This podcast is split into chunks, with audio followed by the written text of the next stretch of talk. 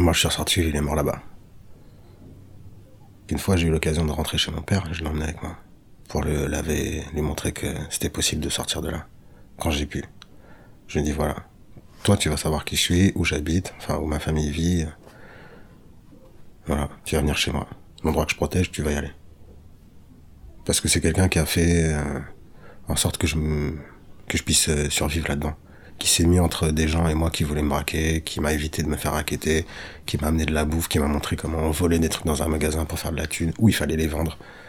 Comment on pouvait demander dans telle langue à manger à un mec qui vend des grecs parce que lui, il sait dans sa religion que ça c'est un truc qu'il doit faire. Ce genre de choses.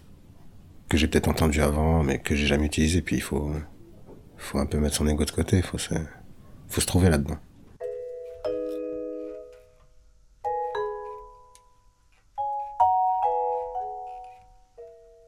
Avec Moussa, on se marrait. On se foutait de la gueule des vieux, en fait.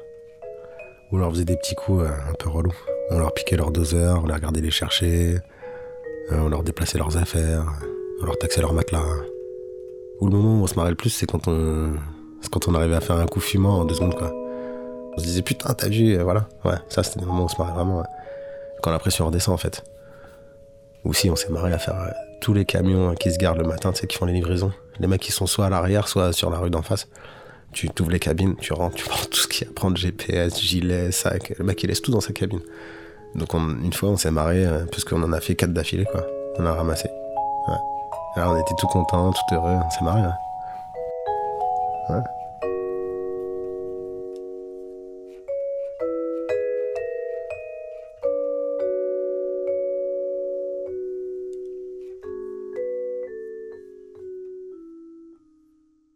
temps en temps, je suis arrivé avec de l'argent en lui disant aujourd'hui tu vas ni voler, ni raqueter qui que ce soit, je vais te faire manger, je vais t'acheter ta cam si tu veux, mais tu vas rester assis à un endroit. Jusqu'au jour où je l'ai cherché pendant une semaine et que bah, je l'ai pas trouvé. Et qu'ensuite je suis retourné au parking et il y avait les pompiers et la police et il y avait un tas avec un duvet et quand on, s'est approché, on a ouvert le duvet, ben, il avait vomi ses poumons.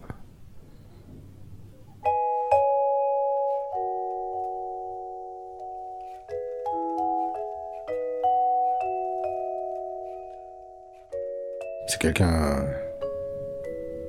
Ouais, on se respectait en fait. Mais c'est hyper rare. Je crois que ça arrive pas si souvent que ça en fait.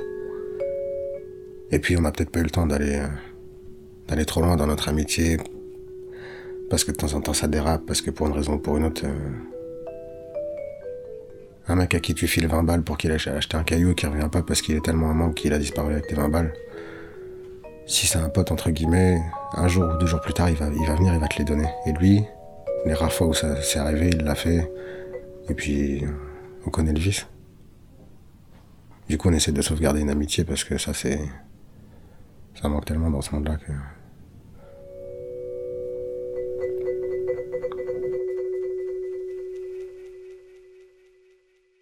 On m'a pas dit qu'il était mort en fait. Il y a des gens qui le savaient avant moi parce que ça s'était passé, euh, je crois, presque deux jours avant qu'on découvre son cadavre. Et euh, j'ai croisé des gens qui dormaient à côté et qui me l'ont pas dit. Parce qu'ils savaient qu'on était potes. Je crois que c'est un peu le truc. Euh, et quand on me l'a dit, j'y ai pas cru. Je me suis dit, en fait, ce mec est rentré chez lui et il fait croire qu'il est mort comme ça, il est vraiment tranquille. Je me suis dit, ah, il est malin et tout, ça m'a presque fait sourire. Mais du coup, j'étais au village. Là, on me l'a dit. J'ai croisé des gens dans la rue qui faisaient la manche qui, qui se connaissent aussi. on me l'a répété. Et du coup, j'ai été voir jusqu'au parking. Il est jamais rentré chez lui. J'ai pleuré. A fumé à sa santé. On a versé du whisky par terre. On connaît pas sa famille. Il y a peut-être dix personnes qui connaissent son vrai prénom et son nom de famille. Moi, je les connais. C'est tout ce que j'ai gardé. Et de la culpabilité. Ça, tu peux en avoir tant que tu veux.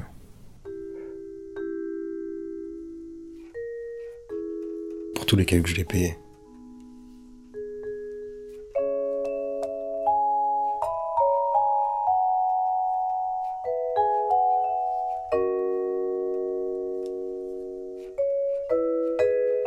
À suivre